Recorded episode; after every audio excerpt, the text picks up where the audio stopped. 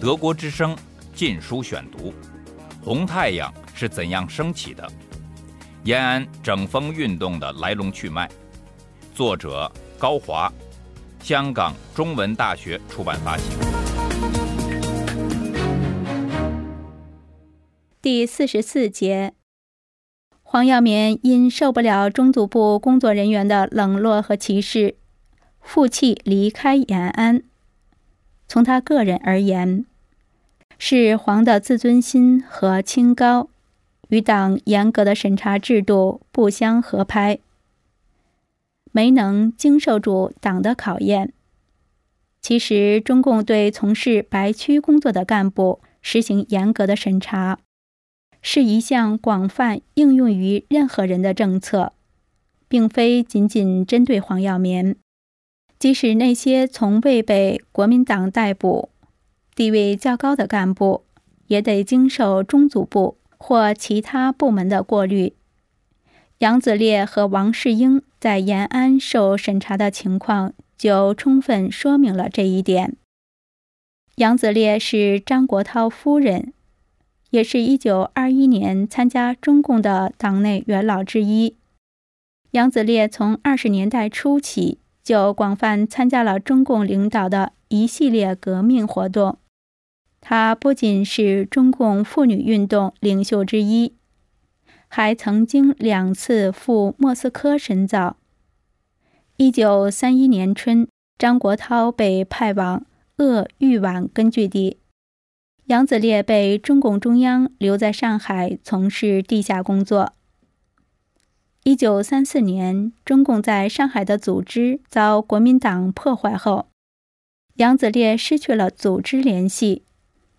他先返乡避乱，又重返上海学产科，直到国共合作实现后，才经南京八路军办事处介绍，带着儿子辗转来到延安。杨子烈归队后，最急切的要求就是希望中组部恢复他的党籍。尽管杨子烈是中共老干部。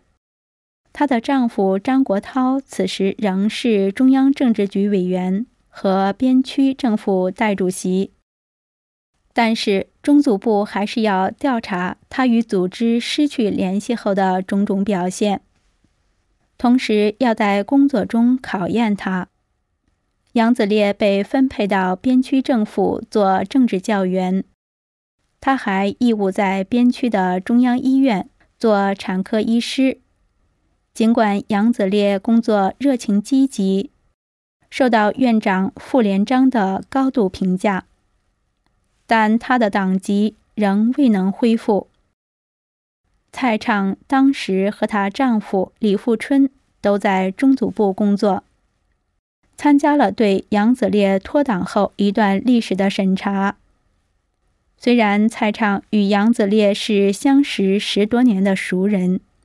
对杨子烈的过往历史十分了解，但也未能解决他的党籍问题。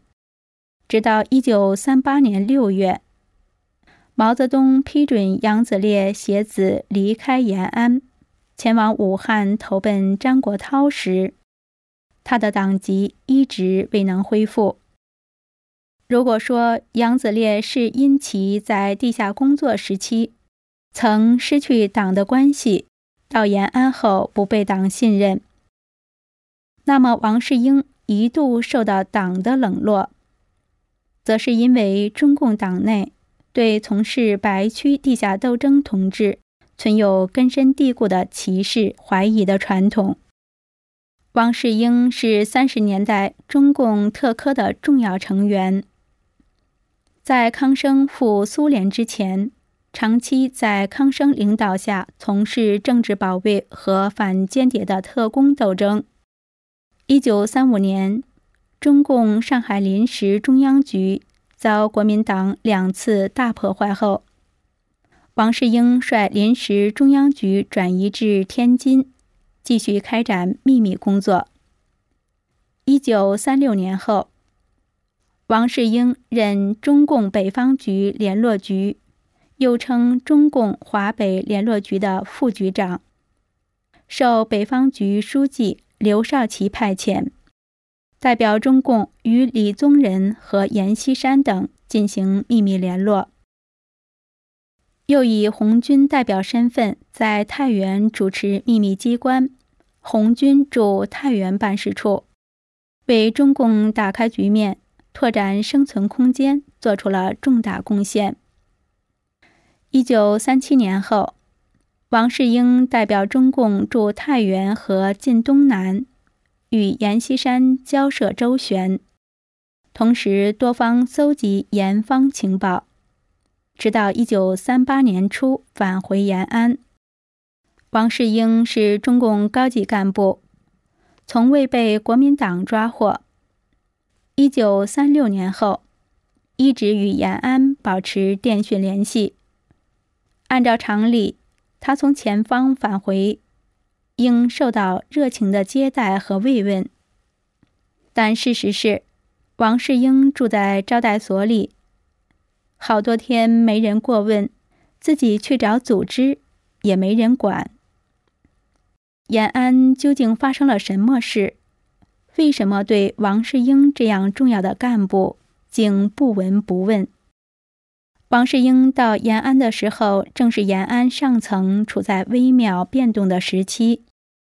一九三七年底至一九三八年初，王明从莫斯科带回的意见一时在中央政治局占了上风，毛泽东被迫采取守势。然而，王明等的返回并未真正动摇延安的政治格局。过去的一套制度仍在有条不紊地运转。陈云、李富春主持的中组部并没有一天停止工作。毛泽东或许太忙，一时顾不到王世英，但将随同王世英一同返回延安的部下抓起来，就无法依常理解释了。一九三八年春。王世英的一个部下肖明被定为叛徒，遭到逮捕；另一个部下刘亚杰则被驱逐出根据地。王世英的妻子李果义在延安也被过去的熟人躲而避之。王世英在延安被冷落，归根到底只有一个原因：党组织对他存在怀疑。王世英虽是中共特科重要干部，也从未失去组织关系，但是他不像前特科干部李克农、陈赓等人那样，曾经进入中央苏区，经历过战争和长征的考验。在那个时期，延安上层领导的思维中，只有参加过长征的干部才是可以信任的。对其他人的信任都要打个折扣。王世英在延安被冷落长达四个月。毕竟，王世英不是一般的白区干部，中共也需要王世英丰富的情报和统战经验。加之对王的审查也没有发现任何问题，毛泽东终于接见了王世英，并听取了他的工作汇报。在毛的过问下，王世英进入了马列学院第一期学习。两个月后，又被派往山西，担任八路军驻二战区办事处主任。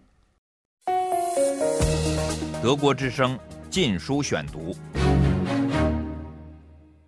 近似于王世英情况的还有贾拓夫，虽然他是唯一参加长征的西北地区。党的元老，一九三七年至一九三九年担任中共陕西省委书记，但在他奉调回延安后，却被降为西北工委委员兼秘书。真正的原因乃是中央接到告发，对一九三一年贾拓夫被捕事产生了怀疑。从此开始了对他的秘密调查。一九四一年十月九日，毛泽东致信贾拓夫：“你已知道，对你的怀疑是题中应有之意，这是对的。但我们现在已决定取消对于你的政治上的怀疑，恢复对于你的完全信任。”随后，贾拓夫被任命为中共西北局常委兼秘书长。四十年代初，中央组织部的工作已经全部纳入制度化的轨道。中直机关的干部由中组部及各直属单位干部科管理，军队干部统归军委总政治部管理，边区干部由边区党委组织部。及以后的西北局组织部管理。从一九三八年底至整风运动前夕，中央组织部的规模又有了扩大。在原有的干部科、地方工作科和秘书处之外，新增了交通工作科。一九四零年并入中央出版发行部总务处。中共中央并决定由中组部代管中央党委委员会，挂靠在干部科。中组部的工作人员也从原来的十多人发展到六十余人。陈云、李富春运用机关力量，甄别调配干部，力图使在延安的党员干部各得其所。陈云还为延安的干部做了怎样做一个共产党员的报告，要求新老党员忠实于党的路线和纪律。中组部成了毛泽东基本可以放心的后方基地。和中组部情况相类似，中央秘书处在任弼时接任后，面貌也发生了巨大的变化。一九四零年五六月间，任弼时被政治局任命为中共七大筹委会秘书长，实际履行中共中央秘书长的职责。一九四一年九月，任弼时才被正式任命为中共中央秘书长。任弼时在中央秘书处的基础上，于一九四一年九月。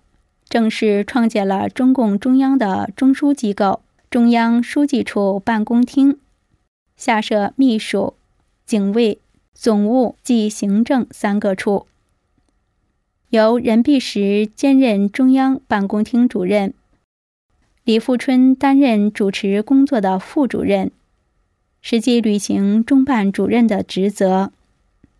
中央办公厅除了负责机要文件、文件草拟。联络各地等幕僚性业务。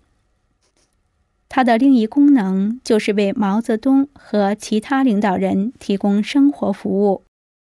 任弼时亲自制定了大中小灶干部待遇制度，将中共党内事实上存在的等级差序，用物资分配的形式具体体现出来，并使之进一步明确和固定化。延安的伙食制度并非始于一九四零年，早在一九三七年就已形成若干规定。一九三七年至一九三八年，延安的普通战士每人每天伙食标准为五分钱，一般干部为七分钱。枣园中央敌区工作委员会即以后的社会部的工作人员为一角五分。此是当时延安一般干部最高的伙食标准。军队团级干部和边区厅级干部的伙食标准为一菜一汤；师级和中央党机关部级干部为两菜一汤；政治局委员则为四菜一汤。确定不同人员享受不同的物质待遇，是一个颇为复杂的问题。任弼时具体筹划，亲自决定享受小灶待遇的人选，明确规定只有中央委员或相当于中央委员的军政负责干部，才有享受吃小灶的资格。王若飞因做过陈独秀时代的中央秘书长，长期在党内遭到排斥。四十年代初，他的政治地位并不高，只是中央党务研究室的负责人。因而被列入吃中灶的档次。为了保障高干的小灶食物供应和其他生活物资的需要，还开辟了从各根据地和国统区调配物资进入延安的供应渠道。延安高干供应制度的建立，对于正在形成的以毛为中心的体制具有重大意义。此制度的作用不仅在于它能够在物质匮乏的条件下，确保对党的高级干部的物资供应，更在于它可以在敏感的价值和承认问题上，直接打击党内小资产阶级知识分子自视清高的傲慢。从此，中共历史上曾经有过的罗曼蒂克式的平均主义时期已经结束。中共已进入到强调等级差序的新时代。一九四一年，任弼时、陈云、李富春和毛泽东的关系已经完全确定，他们所领导的部门成为在政治上支持毛的重要阵地。此时，任弼时已是在延安地位仅次于毛的中央书记处常务书记。陈云则以政治局委员、书记处书记的身份，领导中央组织部、中央青委和泽东青年干部学校。李富春虽非政治局委员，但他的实际权力却大大高于许多政治局委员。作为毛的故交，李富春所担任的中央副秘书长、中央办公厅副主任。和中组部副部长等职，使他成为延安少数几个与毛关系最密切的人物之一。在即将到来的毛泽东与王明的交锋中，任弼时、陈云、李富春将忠实履行他们作为毛泽东盟友的职责，全力拥戴和支持毛。德国之声。禁书选读：红太阳是怎样升起的？延安整风运动的来龙去脉。作者高华，香港中文大学出版发行。